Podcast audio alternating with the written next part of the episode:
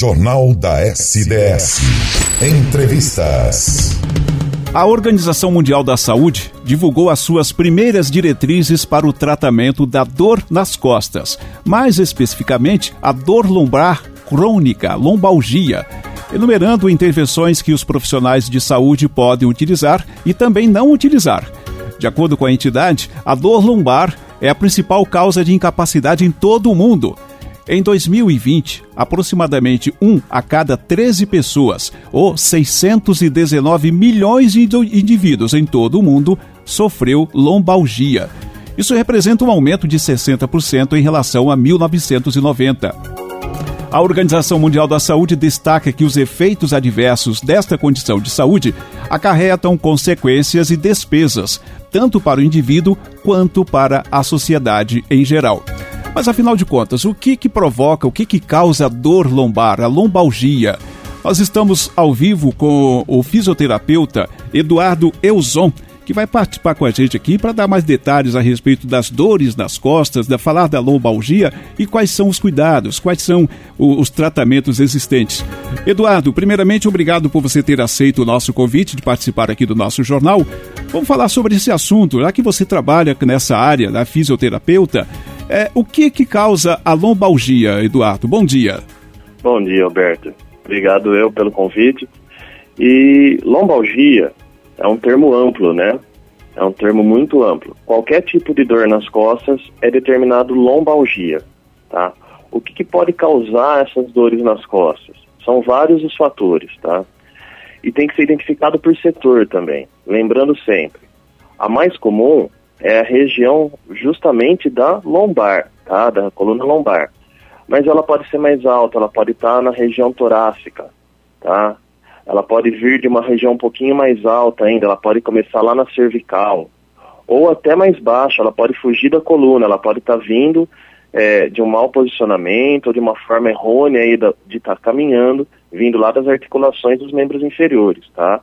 E, desca e descarregar toda essa tensão, essa carga na lombar. Aí vem a famosa lombalgia.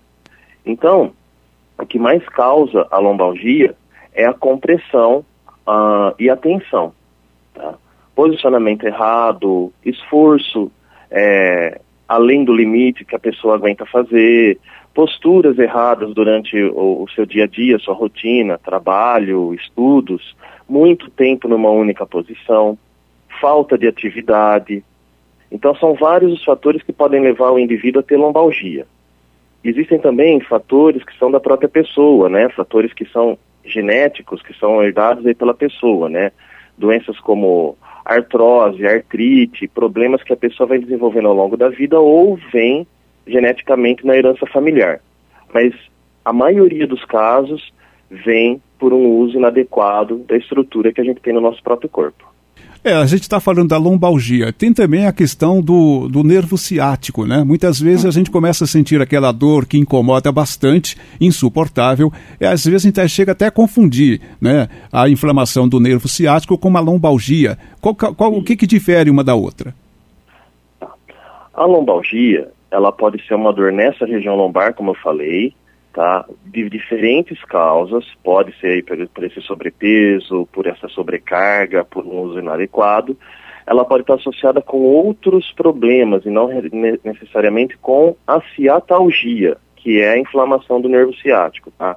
A lombalgia ela pode estar associada com inflamação da musculatura ao redor da coluna, dos nervos ao redor da coluna. Ela pode estar associada com o início de uma hérnia de disco, a, já a questão da ciatalgia é quando acontece especificamente a inflamação na região das hérnias vertebrais que sai a inervação do nervo ciático, que é um nervo grande, que inicia lá em L2, L4 e desce se dividindo para os dois lados da perna e vai até a ponta do pé. E aí pode estar tá acontecendo uma inflamação dessa região ou por uma herniação ou também por um mau jeito, um mau uso dessa região, inflama especificamente esse ponto e a pessoa sofre dores em toda a região do trajeto do nervo ciático. Essas dores geralmente são mais localizadas na região do glúteo, né? No final da lombar e do glúteo, mas ela pode estar em qualquer parte do membro inferior. no glúteo, no meio da coxa, na parte anterior da perna e o pessoal costuma até falar travei, né? É o famoso travamento. Quando dá dor no ciático, eu estou travado, estou com o meu ciático travado, né? Por quê? Porque é uma dor tão forte e que irradia para tantos pontos da perna que a pessoa mal consegue se locomover. É realmente uma dor que incomoda bastante, né? E ela dá, acontece só de um lado, só? Porque normalmente a gente tem aí de um lado de, de, do direito ou lado esquerdo. Ah, por que, que ela acontece só em determinados lados? É, essa é uma questão engraçada. Ela pode ou não estar tá relacionada com uma herniação, tá? Também. O, quando ela é relacionada com uma herniação, ou seja, está se formando uma hernia de disco naquela pessoa, uh, ela tem a tendência a geralmente estar mais localizada para um lado. Por quê? Uh, o que, que é hernia de disco, tá? É quando o disco intervertebral uh, aperta a sua estrutura e aquela estrutura articular entre os discos começa a sair da sua posição. E aí ela esmaga o nervo. Então, isso pode acontecer para o lado direito, ou para o lado esquerdo, ou para frente, ou para trás. Tá? Então, dependendo da posição que a pessoa teve um início de herniação, a pessoa vai sentir dores naquele lado. Tá? Então, por exemplo, quem tem uma má postura uh, relacionada ao lado direito, vai sentir mais dor do lado direito. Mas quem tem uma má postura é, e essa hérnia sai na parte posterior, acaba tendo a dor dos dois lados. É, Eduardo, quando a pessoa apresenta esse tipo de dor, principalmente a lombalgia, qual que é o profissional que ela deve procurar primeiro para poder tentar buscar aí um, um tratamento? Uh, ela sempre deve procurar, independente do profissional que ela procurar, deve procurar um profissional bem orientado, tá? Eu sempre falo isso, pelo seguinte, uh, as pessoas costumam procurar o médico, né? Que médico que eu procuro numa situação dessa? Ou clínico geral, ou ortopedista, ou neurologista. Seriam os três médicos mais indicados para estar tá identificando uh, possíveis problemas com a lombar, principalmente ortopedista. Posso procurar outros profissionais? Pode. Posso procurar um fisioterapeuta? Sim. É, graças a Deus, hoje temos fisioterapeutas preparados para estar tá identificando uh, as lombalgias e para já estar tá encaminhando para o médico, caso haja uma necessidade, para o médico adequado. Tá? Posso procurar quem mais? O enfermeiro padrão? Também temos profissionais dentro da área da saúde que identificam também a lombalgia e encaminham para o médico especializado. Tá? Então, na falta do médico especializado, eu posso procurar esses outros dois profissionais.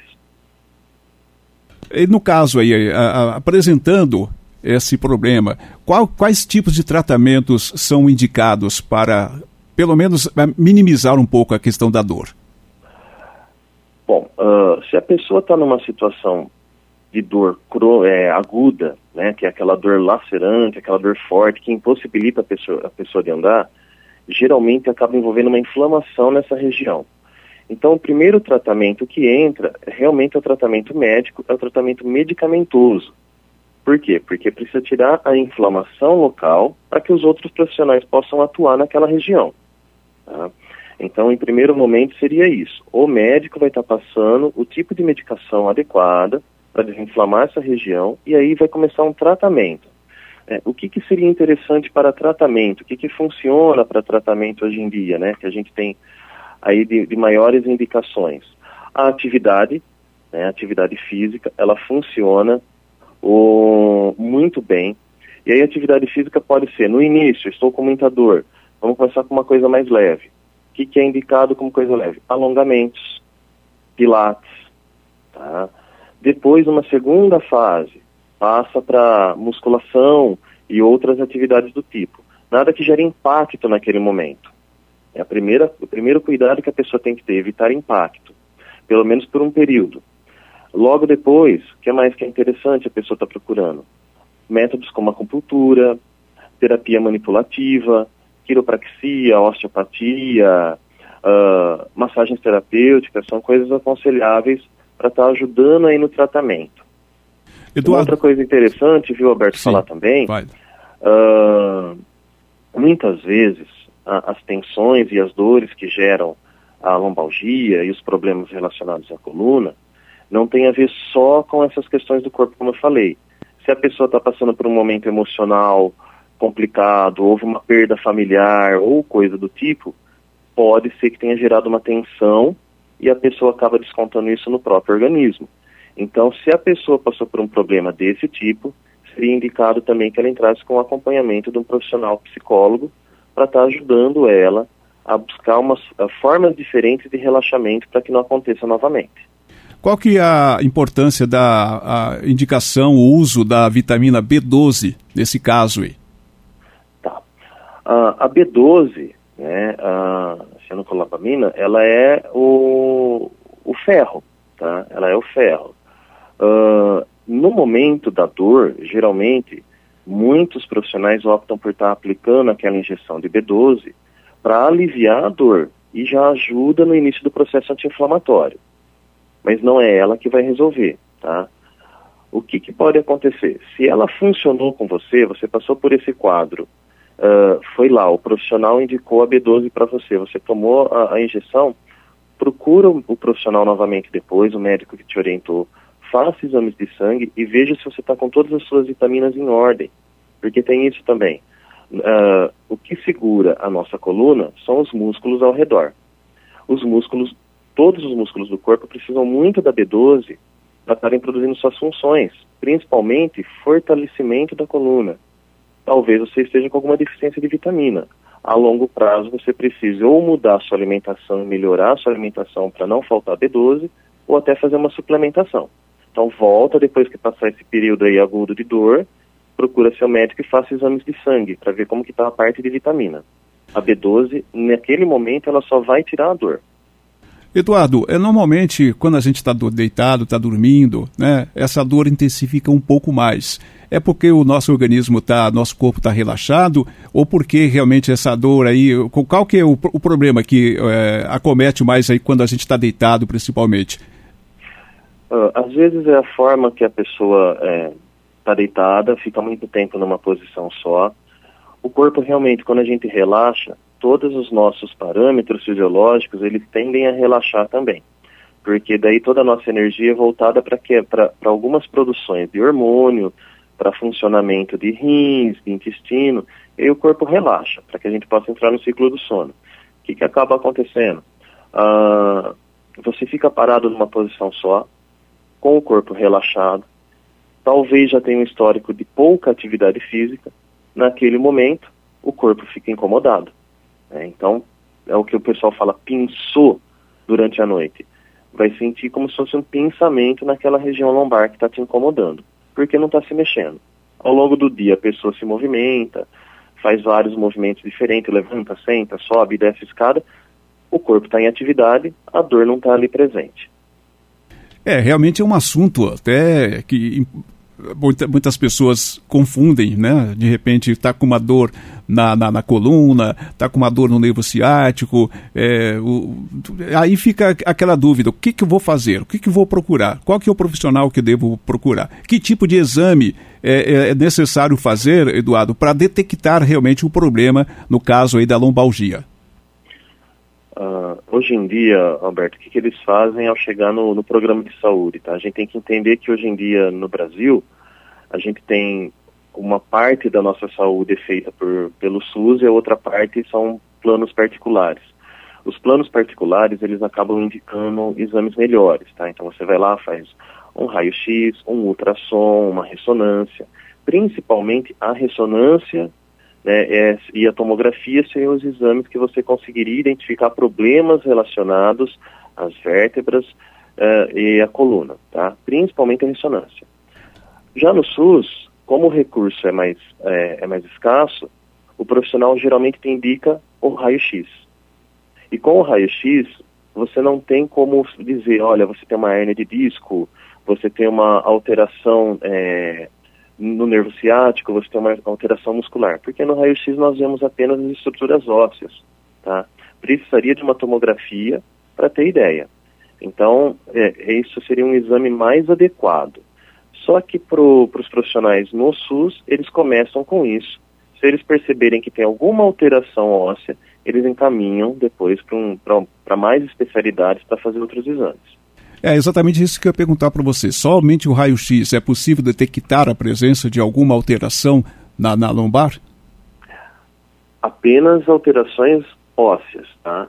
E essas alterações ósseas às vezes já dão um bom caminho para gente, porque quem tem alteração de postura, é, é, que são as famosas escolioses, né?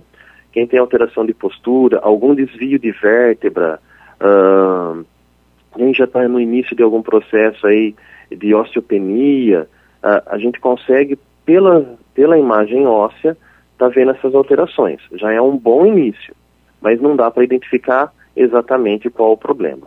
Eduardo, esse tipo de, de, de problema é, é, acomete mais qual a faixa etária? Hoje em dia já não tem mais uma faixa etária, tá? É, segundo a própria Organização Mundial da Saúde, hoje em dia, desde a da, da tenridade, né, desde as crianças até as pessoas com mais de 80 anos são acometidas por problemas é, na coluna. Mas a predominância ainda é na população ativa acima dos 50 anos e na população idosa acima dos 75. É por isso que é bom a gente cuidar logo de cedo, né? Mais cedo começar a fazer atividades físicas, né? fazer alguma atividade que vai trazer benefícios para todo o organismo, né? Não deixar, não deixar acontecer primeiro o problema para depois buscar uma solução. Isso, isso mesmo. Muito bem, Eduardo. A gente tem a agradecer a você pela disponibilidade de ter participado aqui do nosso programa. Foi muito esclarecedora a sua entrevista e esperamos que voltamos ainda este ano para bater mais um papo a respeito da questão voltada principalmente aí para a área da fisioterapia. Obrigado Eu mais uma agradeço. vez. Eu agradeço. Agradeço muito. Obrigadão. Bom Obrigado. Dia bom dia para você também. A informação em tempo real. Jornal da SDS. Adicione o nosso WhatsApp SDS 16 33 62 44 85 e participe do Jornal da SDS.